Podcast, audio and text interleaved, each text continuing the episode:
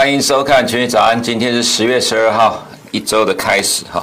我们来看一下今天的焦点，今天的焦点是通膨担忧再次让美股折腰哈。今天晚的今天凌晨的收盘呢，盘中。道琼最多涨了四百五十五点，那涨幅大概是差不多一点三个 percent。那纳斯达大概涨了八十五点了，涨幅大概零点六个 percent。不过到十二点之后，四大指数全部呃呃三大指数全部都往下掉了哈。到收盘下跌，盘中是大涨，到收盘也算是呃大跌了哈。其实如果说以道琼的点数来看，所以今天到底是什么状况哈？这就是我们讲了两个礼拜的。呃，通膨担忧的这个情况了，那你可能会觉得说，其实对于呃，Powell 就 Fed 主席 Powell 呢，其实讲了呃几个月的短暂的期间了哈，这个六个月的是他认为短暂的时间，变成现在可能变成是九个月到一年的情况。那么再加上国际的央行啊开始紧缩货币政策，那么近期欧洲的天然气危机带来的能源危机。加上中国也是能源危机，亚洲的天然气同样有这个呃供应短缺的危机了哈，所以这些所有的因素加起来，就形成了呃近期全球已开发市场面临的高档下震荡下跌的压力啊，并不是一路的下跌，而是高档震荡。原因在于哪里哈？今天盘就很明显的是呈现出是高档震荡的状况，因为呢呃盘中一度涨了四百五十五点，以道琼的角度来讲，这代表呢逢低买进的买盘，就是从过去这两一年。呃，一年半以来啦，只要跌下来就买进的这样买盘，它其实到近期来讲，你不能说它失败的，但是其实这样的一个操作惯性在市场上还是很多人是坚持这样的做法，所以才会有今天的大涨。因为亚呃在礼拜一亚洲股市也是上涨的，不过。十二点之后卖压涌现了哈，那卖压涌现当然是很多原物料价格上涨的因素了。今天的第一点、第二点、第三点呢哈，其实都是同样的一件事情，也就是说，其实持续上升的通膨压力呢，呃，对美股投资人来讲产生了不小的心理压力。那经过呃上周的呃连续两周的下跌跟震荡反弹之后，原本市场期待说了哈，希望呃看到亚洲股市的反弹，周一能够跟着涨，因为其实在亚洲时段的呃亚洲。呃，美股期货它是下跌，即使是亚洲股市反弹，它也没有跟着涨。其实我们当时就看到了哈，欧洲的债券殖利率上涨，应该是主要这个因素。但是其实现货跟期货走势还是不太一样。在现货开盘之后，其实偏多投资人还是想要再用过去的角度，呃，过去的操作模式，想要在市场上去进行操作。不过，如果照这样情况来讲了哈，这样的一个主轴其实是没有改变的。那到底是什么样因素呢？我们看到。美国的原油哈，在今天凌晨收盘是八十点三左右了哈。我们先看一下呃这个价格的部分好了。美国的原油呢，在今天收盘的话是八十点五了哈，布兰特是八十三点六一。也就是说，其实以从呃原油的角度来，因为一般呢，把这个通膨从原料价格推升通膨，都是以原油当做指标了哈。这是二零一四年年底以来首次收盘站上了八十美元。那花旗认为今年冬天美呃美国的原油会站上会呃来到九十美元的哈。那其实我们在上周有提到说，布兰特的话，高盛看今年年底前九十美元，然后有其他机构也有看到一百美元。这其实就是因为今年的呃能源危机，加上今年可能一般预期欧美都会有更加寒冷的冬天所带来的结果。再来是中国的煤炭创了新高哈哈，那中国煤炭创新高，伦敦的铝创了十三年来的新高，原油的上涨推升了原物料价格。当然还有另外一个就是煤炭的创新高，也就是说可能未来呃中国这个限电的状况会一直持续，会带动整个原物料的供应不顺，就会让原物料价格上涨。所以今天的盘面上。呃，整体而言，就是通膨的担忧再一次的让美股折腰了哈。那其实最近这段时间，呃，有所谓停滞通膨这样的压力了哈，开始慢慢的呃在市场上了哈，对，在市场上产生的一些呃，就是影响市场气氛情绪的看法。那我们认为说了哈，其实也不用太过于执着于所谓停滞型通膨的定义到底是什么了哈，因为一九七零年代出现了这样状况之后，才被定义成所谓的停滞型通膨。那么呃，这个是所谓经济的下滑的期间，呃，反而是物价上涨了。那当然，其实也有的解释说是失业率是一个关键，失业率上升跟物价的上涨。不过，其实发展到近近年来看，或者说以今年来看呢，其实市场上已经慢慢把它解读成是经济成长趋缓，伴随着物价上涨。那么，其实，在一九七零年代，它是有出现经济衰退，就是负增长情况。所以，你现在看到其实比较多欧美的新闻跟媒体在提到停滞型通膨，它其实在形容现在的市场叫。轻微的停滞型通膨了哈，它意思指的是说经济成长趋缓，但是物价在上涨。那么这个状况呢，是影响到现在跟未来，可能在现在到呃月底，就十月底之前了哈。我们可以看到，美国可能即将开始要公布财报，但是有开始几呃陆续几家旗舰型的公司券商开始提到说，可能券商的看法。通膨，呃，就是说这些公司的看法提出来，对于未来的展望，如果有提到通膨的这个压力的话，那么可能今今年的财报季装可能不太乐观了。这个其实跟我们这两个礼拜所讲的差不多一样了哈。那么再来就是第四点呢，每个人都在看涨美元，那美元能够成为能源冲击跟经济减速的终极避风港吗？目前看起来是这个情况，因为债券正在下跌的过程，全球的已开发国家都在抛售债券，债券本来都是所谓的避呃避险的工具了哈。不过来到了目目前这样情况，如果未来呃各个央行紧缩货币政策跟通货膨胀压力，债券是被抛售的对象，那避险只要转向了美元了哈。所以呃，等一下我们看到一个数据了哈，就会看到现在市场上正正在全面的做多美元哈。那么在呃再来就是今天凌晨传出来的一个新闻，就道琼社指出说，北京当局传出来啊，说中国正在调查。金融机构跟监管业者哈，跟私营企业的联系，那么中国的国有银行对恒大的贷款将受到调查。这部分等下在中国的时候我们提到，当然其实这个部分哈，其实包括了要调查谁呢？连中国央行都要调查了，这个是蛮有意思的一个消息的，意思是指说。呃，这段时间很大的事件呢，哈的冲击可能在正在这样进一步的扩大当中。既然连中国央行都要被调查，这蛮有意思的一个发展哦。那么再来就是呃，本周十月十四号台积电的法说，今天十二号了，也就是后天。那今天媒体提到焦点说台股双嘎嘎空跟嘎空手了。其实呃，上周的确是有政府基金进场护盘，所以带动台股的反弹了。不过是不是嘎空呢？我们觉得想太多了。原因是在于呢，我们刚才前面所提到的美股。今天凌晨本来是大涨，就到最后收盘变成是下跌。那这个下跌的幅度从零点七，呃，在零点五到零点七左右，幅度也不能算小了哈。那其实，在台股休市了两天，因为上周五的亚洲市场台股是呃开高走低小跌的，但是上周五晚上的美股收盘呢是小跌，台股没有反映到。那么今天凌晨的收盘，也就是说在台股没有就是反映到上周五跟礼拜一的美股的下跌。虽然说昨天港股跟 A 股是上涨的，日本也是上涨。还韩国休市，那么在过去一段时间，台股莫名其妙跟港股挂钩，所以港股连续两天的反弹，照道理来讲，可能今天台股要跟着涨啊。不过如果美股连续两天的跌下来，呃，我们认为其实美股才是真正牵动台股最主要的关键，因为在台股操作的外资基本上还是看着美股的动态在走了哈。所以这是在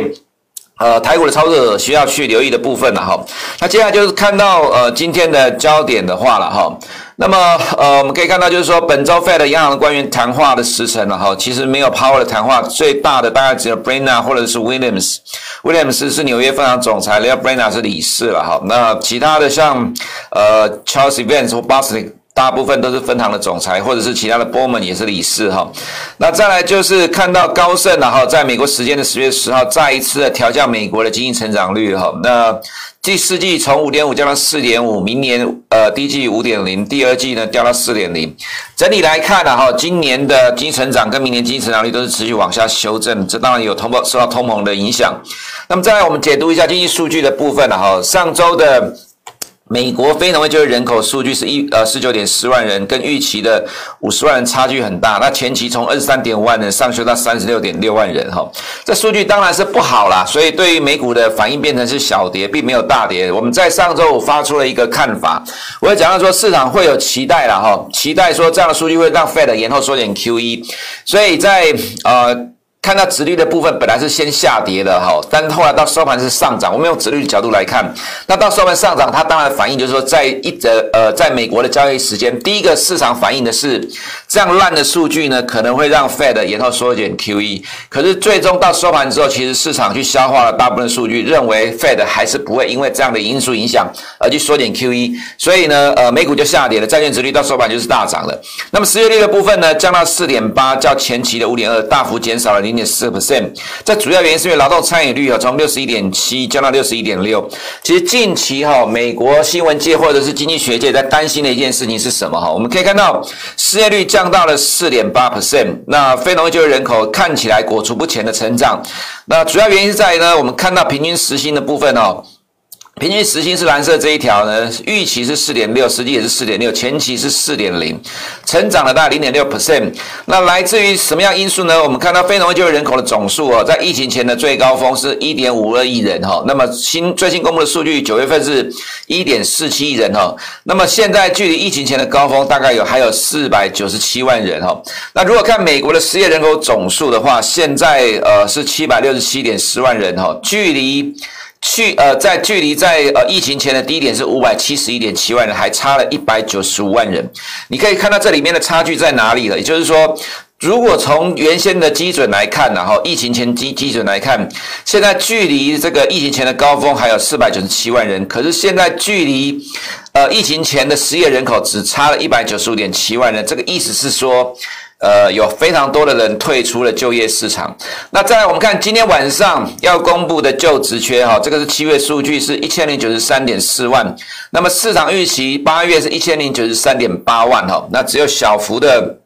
增加而已。那现在市场关切的焦点在于说，职缺有这么多，而且这个职缺是创了历史新高，持续的往上走，职缺很多。可是呢，失业人数减少了。那意思是说，如果你要看回到呃疫情前的水准来讲的话，从非农就业数据来讲，这里还有四百九十七万人。可是失业人数现在只是只呃比疫情前多了一百九十五点七万，也就是很多的人退出职场、退出社会不工作了。那这个就反映在呃刚刚前面所提到的劳动参与率减少了。那另外一个是了哈，其实我们看了这呃蛮长一段时间，美国有关对于就业这部分探讨，有部分是提到说，新冠肺炎疫情改变了。美国民众的心态了，那认为说哈，这段时间在家工作可以得到更好的生活品质，其实不太愿意出再回到职场上来工作，除非有更高的薪资了哈。它其实反映到可能近期接下来市场会高度担忧的就是薪资水准的上涨，未来会带动所谓的螺旋性的通货膨胀上升的状况，这也是为什么美股会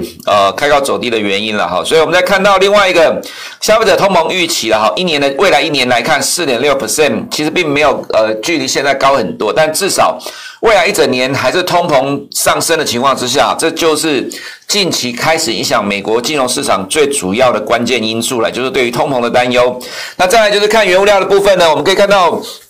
美国的原油了哈，在黄色这一条涨了一点四七美分是二零一四年以来首次的再上八十美元哈。欧洲天然气的部分要换算成一桶原油的价格是一百六十四美元的，这也是为什么近期虽然说欧洲的天然气价格在短线的震荡整理，但是油价持续往上走高的原因，因为天然气的价格还是很贵，所以转向原油来发电了哈，所以带动了原油价格持续往上走高，加上本周开始哈，欧美都进入了比较温度低的一个时间点。这个带动了原油的需求继续往上涨哈，那这是呃凌晨收盘的中国的煤的价格再创历史新高，涨了五点一四 percent。中国一样缺电的哈，山西的大雨造成煤矿关闭，所以煤价的大涨带动了呃全球的原物料价格上涨，LME 铝的创十三年的新高，自然就造成了哈呃欧美的殖利率大涨哈。美国因为债市的现货礼拜一休市了哈，这个是上周五的两年期的公债殖利率，但是呢。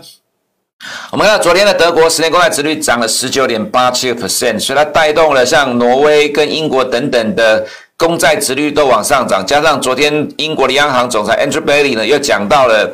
呃，暗示十一月会升息啊。那昨天这个讲话之后啊，几乎所有的券商都开始在预期十一月英国就会开始升息了。所以说哈，呃，这样的情况了哈，自然就是在反映了呃刚刚前面这一段的原物料的价格的上涨。那殖利率的上涨呢，自然只有就能够推升美元了哈。我们看到这是 CFTC 的美元的净部位哈，目前来到了二十六点六万口，这个是两年以来的新高了。所以目前看起来在汇率这一块呢。几乎大部分的投资人都在做多美元，原因也跟了哈，除了直率上涨之外，就是我们刚刚前面所提到，现在看起来如果通膨的上升，第一个不利债券，第二个呃通膨上升，未来要升息，紧缩货币政策也不利债券的走势，所以以前债券的避险功能呢、啊，现在大概呃，这是对投资而言。转向美元来避险的了哈，所以，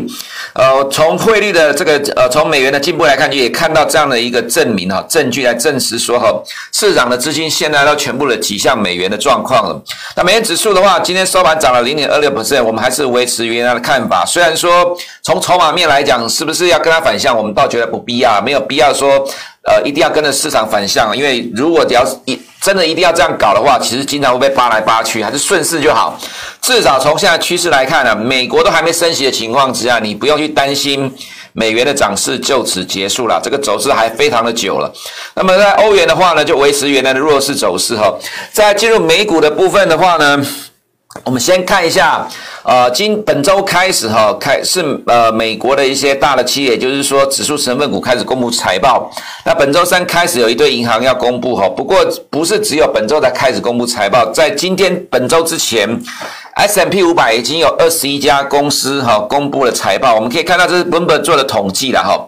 在过去一个月里面，已经有二十一家公司公布了财报，只有九家公司的股票在第一个交易日上涨。那这二十一家公司平均下跌一点二 percent，跌幅的中位数是零点七 percent。也就是说，其实这些公司公布财报之后呢，大部分都是下跌的。那么这跟可能某些人看法觉得说，呃，因为财报的关系，可能美股在接下来财报季会大涨或者上涨，看法看起来是截然不同了。这其实就是我们讲了两个礼拜的。通膨的担忧，也就是说，当企业公布财报的时候，重点已经不再是过去第三季的财报，而是在法说的内容里面，这些公司会提到未来的通膨是否会对于公司未来的企业的获利、营收展望造成影响，而被迫往下修正。然后，那如果是这样的方向来看的话，那美股应该是偏保守跟呃观望或悲观的情况比较多，不会是乐观的，因为呃。其实对于股市操作者来讲，永远在看未来，而不是在看过去。第三季的财报已经是过去式了，除非像第二季那样子啊，哈，第二季其实央行都还在做多的情况之下，那所以财报当然会反映。那如果现在央行只是关注在呃焦点在通膨的话，其实这个部分你就要留意市场的方向的转变了哈。再我们看到道琼的话，这走势其实看起来并不会正面的原因在呢，纯粹就线论线的话，你可以看到。呃，连续两天了哈，连续两天它点到了五十天均线就掉下来，所以五十天均线产生了实质压抑。而在不久之前呢，这里也是一样点到了五十天均线了哈。S M P 五百走势弱了一点了哈，二十天均线产生了压力。那我们看到大型股的 FNG 呢，呃，二十天跟五十天均线死亡交叉，其实在这个位置也弹不过去。纳斯达的话，当然走势上比。S M P 五百更弱，一个比一个弱。那当然也是因为殖利率上涨的关系，科技股走势在三大指数里面是最弱的哈。所以你可能还是要留意啦。这所以我们会提到说，台湾要出现双轧、轧空、轧空手，我们倒觉得不不至于啦，不容易出现，因为毕竟美国科技股的走势还是会影响到外资，加上美元升值的情况之下。诶，如果说有特定人在护盘，其实还是要面临外资的卖压考验啊，这是比较大的问题。上的话走势一样很弱，沿着十天线下跌哈，这个看起来都不乐观。那外资在新兴市场动态直到十月八号了，那外资在印度也连续卖超三天的哈，一样啦。美元如果要走一个中长期升值的趋势的话。外资在新兴市场基本上大方向上来看都是持续的减码。那中国的 ADR 指数啊，今天凌晨本来是上涨了，但是传出来说这个新的监管利空之后，变成是。开高走低了哈，没有下跌的原因在等待今天港股跟 A 股的反应，因为昨天港股跟 A 股是上涨了，没有这个利空，那今天就要去等这个利空来检视市场的反应如何哈。所以虽然哈昨天的呃恒生科技股涨了三点七 percent，恒生指数涨了一点九六 percent，那因为美团的罚款确定之后，市场把它当作是利多呃利空出尽了哈。不过监管这个部分。仍然有新的啦哈，其实我们认为中国政策没有改变，其实在这市场操作其实真的风险不小，比较建议如果你真的硬要做多的话，就是短线出来比较安全一点。那么这个呃上证金融股指数一样了哈，今天凌晨道琼引述为居民知情人士报道，北京当局正在对包括中国央行、银行、保险、证券最高监管单监管机构在内的主要金融单位进行调查。这个意思是说，连银保监会都被调查哦，所以这个成绩，诶，蛮高的哈。连中央、连北中国央行都要调查的话，那我们觉得今天的港股 A 股多多少少应该是会有冲击啦哈。所以看法上还是比较偏保守啦。那么至于在台湾的部分，哦，这边稍微讲一下了哈。刚有人问到说，中国输出通货膨胀对国际市场的影响了哈。其实我们呃以前有做一个图啦，中国的 PPI 对。美国的 CPI 了，好，那基本上方向上是同步，甚至中国 PPI 是领先的。意思就是说，中国的物价如果持续上涨的话，呃，对全球会呃带来通膨的压力。其实，在二零一五年中国汇率改革的时候，人民币贬值，当时候造成全球股市下跌，因为担心中国输出的通缩的压力。但现在其实中国呃全球正在担心中国输出通膨压力，没有错，的确是如此。所以这也是为什么哈？我们在九月呃中下旬就开始注意到国际金融市场的动态的转变了。其实这必须要每天去观察市场，你才能够嗅到。呃，一丝丝讯号气息的转变了哈。那如果你每天只是就线论线的话，当然看不出来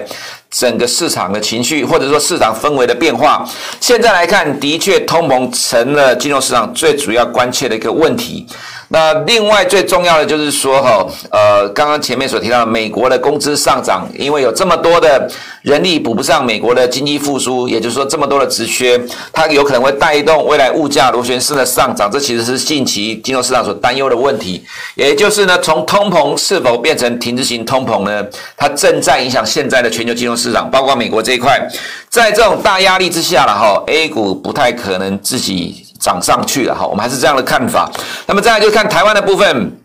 台湾出口年增率的哈也是持续往下掉，这个其实就是市场呃台股之所以涨不动的原因了。基本上台股虽然说月增率呃月增率是领先指标，不过年增率还是很多人在看的，市场还是会尊重这一块。如果年增率在趋缓的话，对于台股当然还是有压力的哈。另外就是加权指数的部分，上周五是小跌零点四四 percent，因为外资卖了一百多亿啊、本来是想要连续两天的反弹，不过呢，在这种情况下，外资还是卖超。那其实上周你可以看到，即使是在像比如说这个红棒的时候，是外资是买超，可是，在这种过程，如果说台股有反弹的时候，其实外资也是卖超，尤其在外呃在美元升值的情况之下。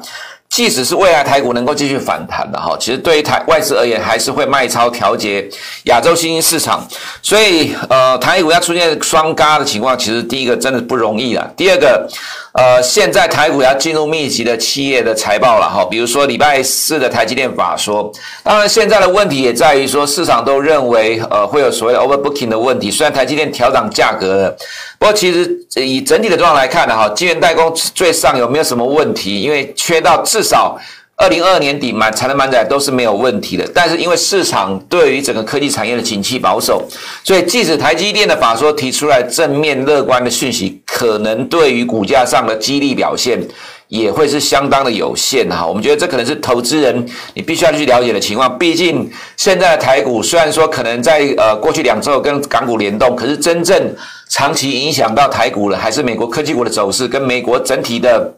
股市大方向的走势，那如果现在呃，因为对于未来的通膨上升或者可能的停滞型通膨的疑虑而压制了美股的话，呃，也造成美国科技股走的比较弱。那么其实对于台股来看呢，哈，其实我们认为呃，短线上。至少，虽然说有这么近的护盘，可能会让台股在下跌的时候相对上是比较抗跌。不过，至少在往上的空间上来讲，一定是被限制住了。对于操作者来讲了哈，如果是一定要做多的话，我们当然比较建议就是当冲就好，不然可能你会在这样的一个大方向之下讨不到便宜，操作的难度也非常的高。以上是我们今天群益早的内容，我们明天见。国泰全球智能电动车 ETF。是全球唯一高纯度智能电动车主题的 ETF，聚焦最关键产业巨头，带你参与电动车急速狂飙的致富机会。准备好迎接这一波庞大市场新契机了吗？投资电动车就是要国泰。投资一定有风险，基金投资有赚有赔，申购前应详阅公开说明书。